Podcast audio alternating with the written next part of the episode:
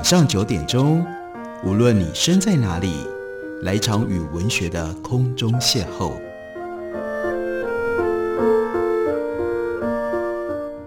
杨照谈书，邀您一同遨游文学世界，认识古今中外的经典之作。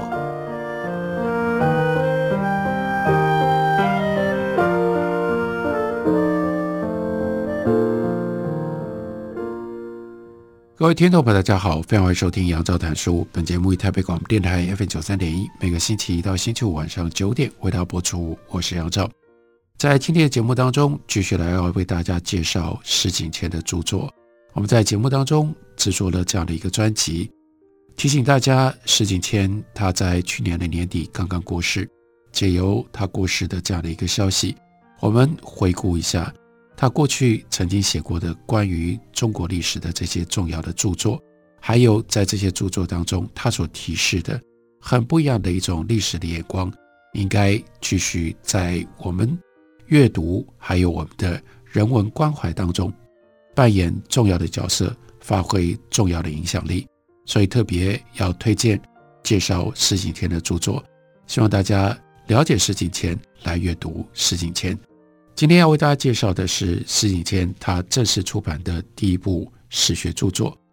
书名叫做《曹寅与康熙》。曹寅也就是曹雪芹《红楼梦》的作者，他的父亲是清朝非常重要的江宁织造的大官。不过，曹寅到底是一个什么样的人？更重要的是，我们要如何认知理解曹寅这样的一个历史人物？他和康熙皇帝，乃至于扩大他和整个清朝的体制中间到底有一些什么样的关系？这才是这本书施景谦他要铺陈的。所以，他虽然标举出曹寅，但他不是单纯的简单的写曹寅的传记。所以，例如说这本书开头的第一章，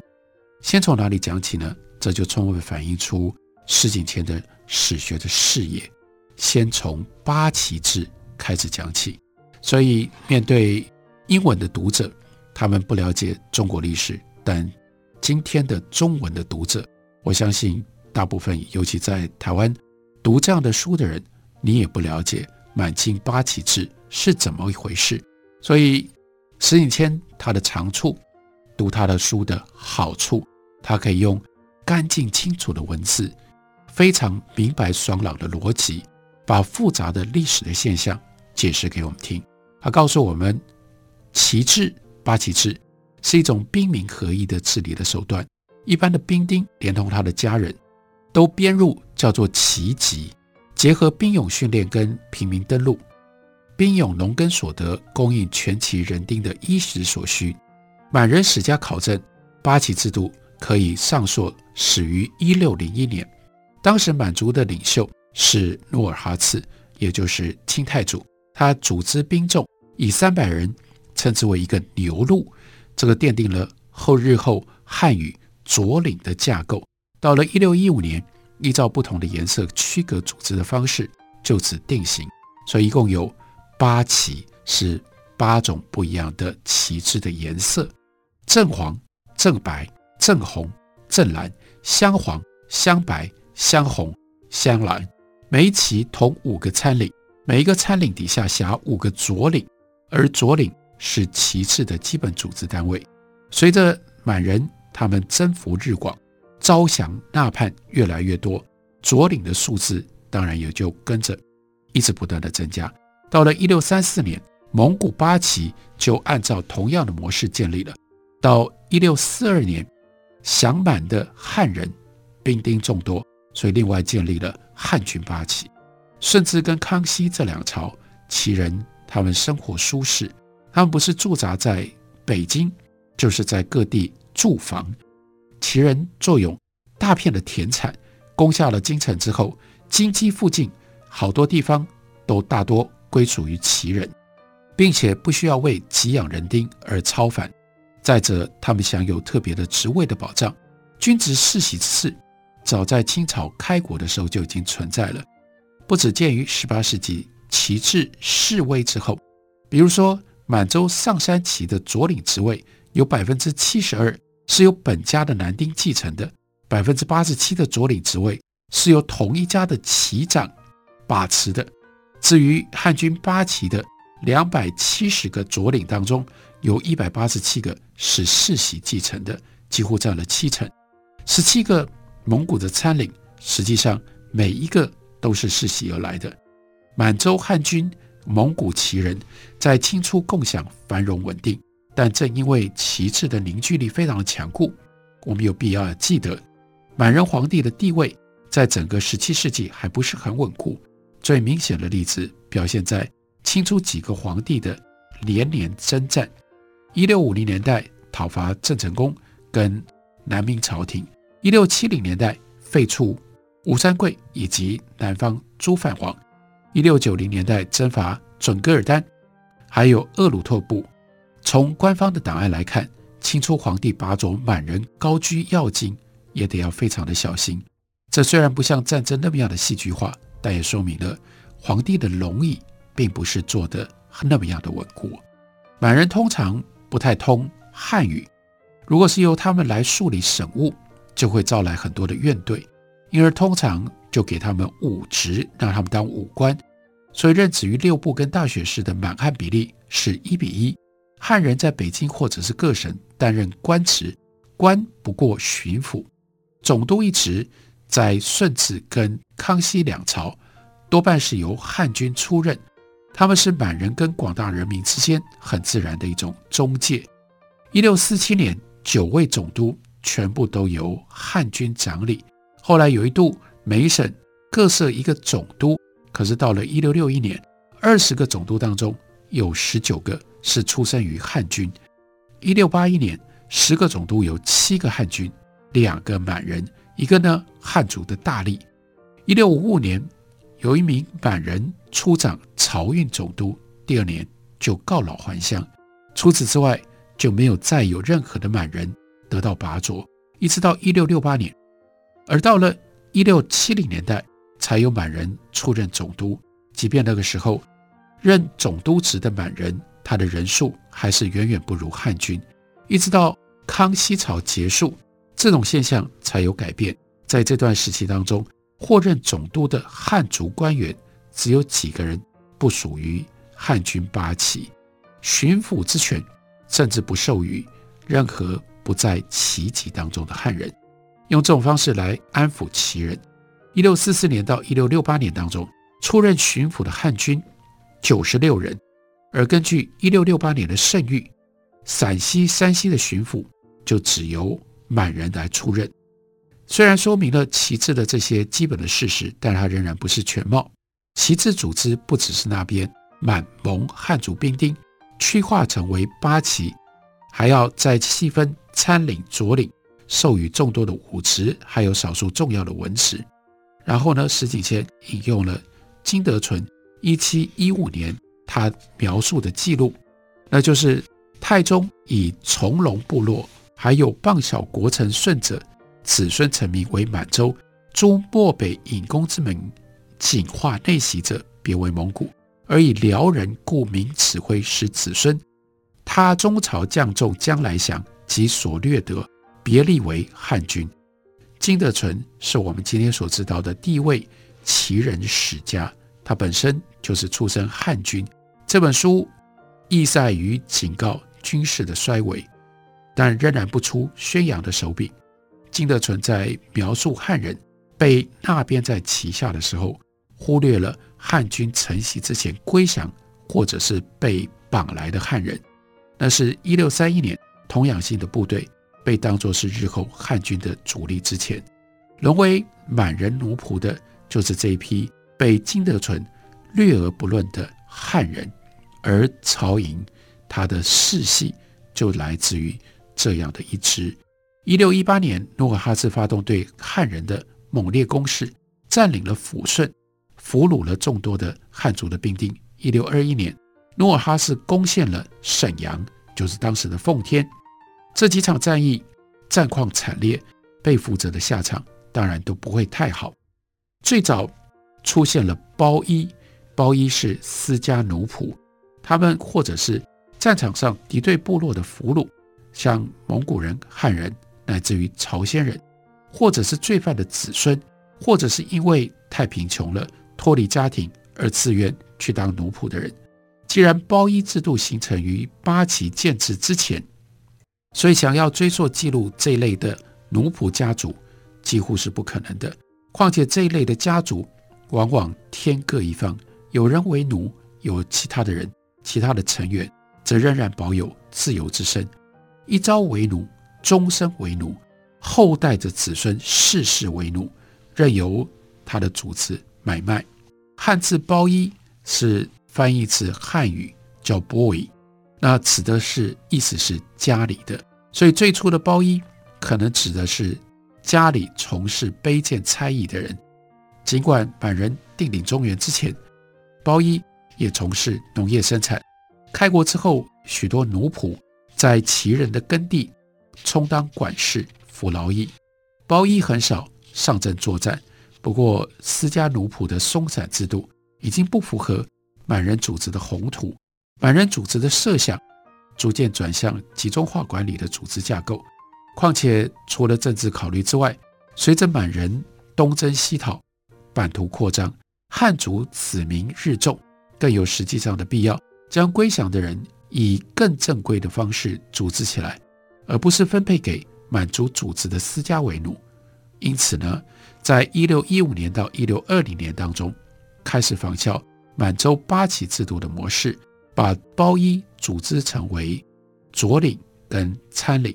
归隶于领旗的皇帝或者是满族的亲衣，而依附于官员跟皇族的包衣仍然是他们自己所拥有，但渐渐已经不再称为包衣，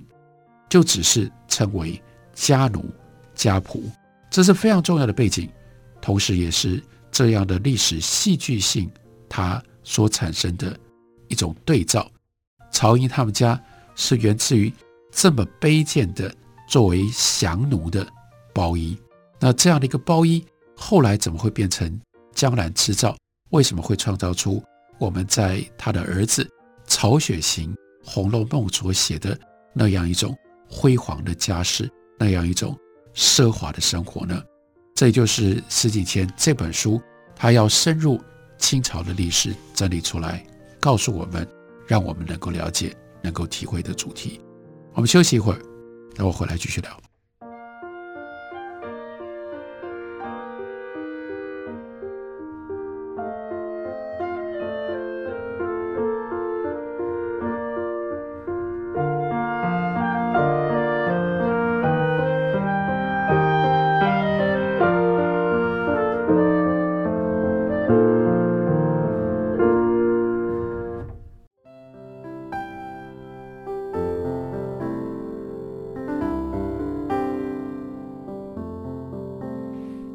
电台北的声音，拥有颗热情的心，有爱与梦想的电台，台北广播 FM 九三点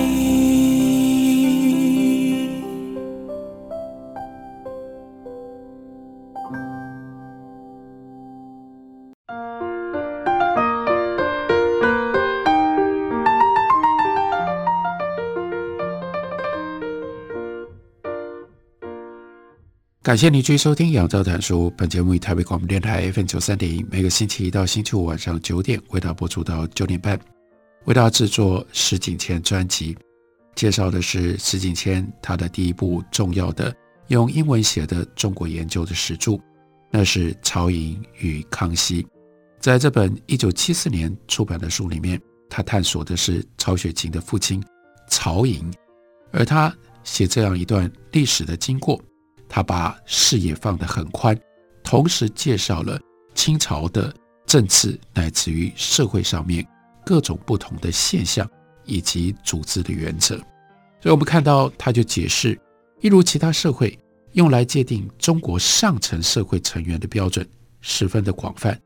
可以是拥有声望、政治权力、个人影响力、重要的职位、实质性的经济资源、高阶教育，或者是从事文化消遣的闲暇。这绝非否定官职在官场所扮演的重要角色，也不是要否定科举考试的重要性。从这几个标准来看，只要做了官，就有声望，就有权力，就有财富，就有闲暇，这个人自然也就进阶成为上层阶级的一员。而在其他的社会，则不必然如此。为了要描述中国的上层阶级，石景谦在这里他引述的是。Richard Sanders 的定义：class 阶级是心理社会群体，它的本质是主观的，取决于 class consciousness 阶级意识，也就是一种群体成员的归属感。而阶级之间的区隔，可能未必符合社会学家所使用的客观或者是阶层意义上看似合乎逻辑的界限。Sanders 在这里他坚持 stratum。也就是阶层跟 class 阶级有着明显的差别，以职业、权力、所得、生活水平、教育、职务、知识或其他判准而区隔的社会和经济社群以及人群范畴，可以用 stratum 跟等级 strata 这两词来加以表示。曹营的生涯跟他的前程，无疑就表明了这种是群体成员的归属感。曹营在北京的社交层面被某一些人接纳，一如日后他跑到了苏州，他在当江南织造的时候，他接纳别人一般。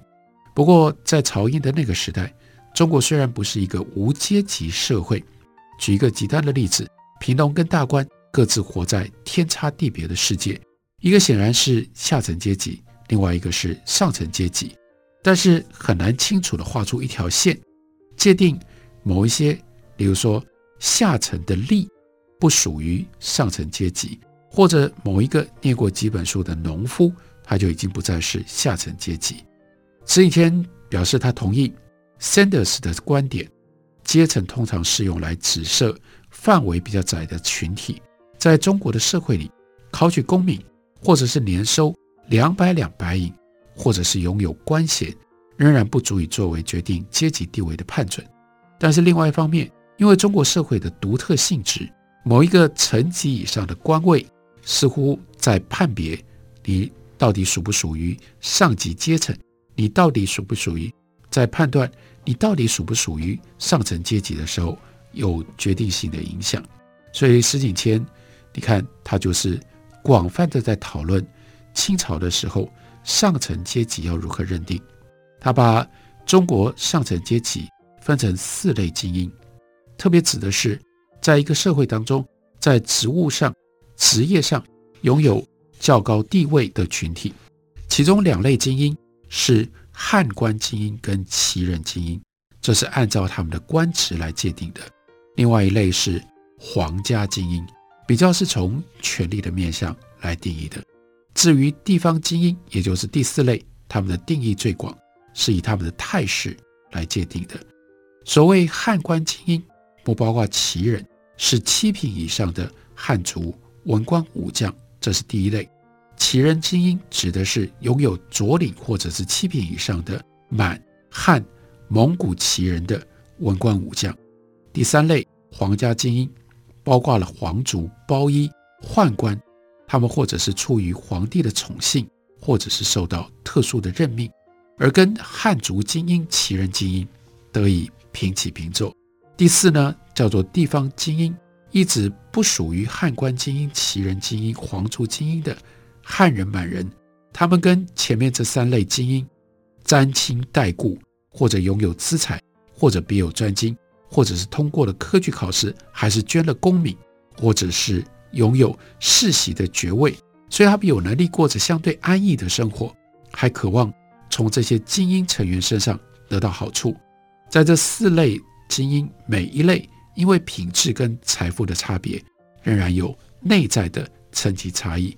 用同样的定义，也可以把统治集团界定为由皇帝、汉官精英、旗人精英，还有皇家精英所构成的这样的一个群体。曹寅出生于包衣，但是到这个时候，因为随着这些旗人旗帜的精英他们的发展，还有更重要的是。跟皇帝之间的紧密的关系，他也就跻身在上层阶级变成其中的一员。这从曹寅的生活形态、教养、交友和他的品味就明显的表露出来。曹寅没有参加过科考，也没有在正规的官僚体系里面任职，但是他以作为皇族精英当中的地位，他跻身上层阶级。他的后人曹雪芹虽然家道中落，官位尽失，而且呢也没有功名，但仍然跻身在上层阶级作为其中的一员。他的诗才，他能够写诗，还有他在统治精英集团当中的有力的朋友，就得以确保他在地方精英阶级当中的地位。曹寅在京城跟苏州的朋友圈当中，有一些人是汉官精英，但大部分。可能是地方精英，这是从他们的生活形态，而不是从他们的功名所做的论断。和平第一认为，生员跟监生只是平民里面的特权群体，并不会因为他们拥有功名就跃升成为地方精英的一员。这个看法没错，他们不会自动晋升成为上级阶层，他们不会自动晋升成为上层阶级。不过需要。说明的是，考上生员的上层阶级家庭当中的年轻人，就算他没有进一步的功名，仍然属于上层阶级。接着，我们要来看一下曹寅的一生。曹寅一生当中重要的转捩点，我们大家也会格外好奇的，那就是担任江宁织造。是在一六九零年，曹寅先奉派署理苏州织造，两年之后。他调任了江宁织造，他的父亲曹喜之前就担任江宁织造。如今曹寅在北京内务府担任郎中之后，他就第一次独当一面，要在地方上证明他的能耐。我们看一下，清代一共有三大织造，分别设在江宁，也就是今天的南京，还有苏州跟杭州这三个地方。皇家纺织作坊是由织造来管理的，并且将定额的宫内还有关内的丝织品运送到北京。到了雍正朝，也就是朝营后来了，织造的俸禄是每年一万两白银，这显示织造至少在收入方面，它是什么样的等级？跟巡抚、跟布政使同一个等级。不过织造不同于这一类省级的官员。他没有固定的品第，所以我们不能说江宁织造到底是几品官。他是由皇帝特拣出任的，他们不属于省级的官僚体系，被视为是皇家精英当中的一员，受到自成的相互负责跟监督体系的节制。在一七零六年，康熙的诏令有说，三处织造视同一体，需要和气。如果有一人行事不端，两个人说他改过便罢，若不均改，就会参他。这三个人，他们有连带责任关系。明朝的织造这一职呢，一般是由宦官把持的。在满人建立了清朝之后，就不再用宦官担任织造，那是因为宦官被视为是明朝衰亡的祸端主要的原因，而遭到了排斥。那新的清朝。最早任命的织造是一六四五年的杭州织造，接着一六四六年苏州织造，一六四八年江宁织造。他们有的人是满人，或者是入关以前就已经归顺满人的汉人。除了一六五六年到一六六一年有一个宦官出任苏州织造之外，顺治跟康熙朝的织造都是由这两类人满人。或者是更早就归顺的汉人来担任的。苏州跟杭州的织造作坊，在晚明的时候已经没落。清朝官员陈有明让这两处作坊重新运作。当时有很多的官员努力要把明末腐败的官僚体系改造成为清朝新的朝代有效率的行政机器。这位被人遗忘的官员，那就是陈有明，是其中的典型的代表。陈有明，他在一六四六年到一六四八年这段期间，上了四份折子，详细的去讨论织造所面临的问题。但他也陈述了他所做的事，从中间看到了新朝开国之初官员所展现的这种创新进取，很有意思。杭州的做法已经毁坏了，陈有明重新组织了整个制造的体系，把工人集中在一起，而不是任其他们在家里面操作。如此一来，作坊可以立即复工。陈友明向布政使司云借了三千两银子，官司的样式跟价格都予以标准化。陈友明还组织了系统的护卫队，来护送押运丝织品的船只，并且从队伍当中选出了两个干练的军官来指挥。到了一六四七年，陈有明已经为杭州的织造业重新修建了九十五处的机房。造了四百五十公尺的围墙，并且在苏州接管周奎所属的有着一百一十间房间的宅邸，把它改建成为织坊。同时，陈有明还在省属的库银上动手脚，把浙江的盈余拿来填补江苏的亏空。到了一六四八年，这些重建的织坊生产了一千三百四十卷的叫做号轴织品，虽然质量。仍然没有达到一般人认定应该要有的那样一种官织品，它的程度，但产量已经令人印象深刻。从曹寅追索曹寅去当江南织造，施景谦不只是解释了织造的来历，同时也就连带的介绍了陈有明这个一般历史书上不会出现、不会记录的清朝的官员，讲陈有明。不只要讲织造，更重要的就要讲清朝初年的官员的风气以及官员做事的方法。用这种方式环环相扣，于是我们就不只是认识了曹寅，我们认识了整个清朝早年在顺治和康熙朝的时候的政治制度以及政治风气。这就是施景谦他的笔法，他在历史书写上特殊的风格跟贡献。感谢你的收听，明天同一时间我们再会。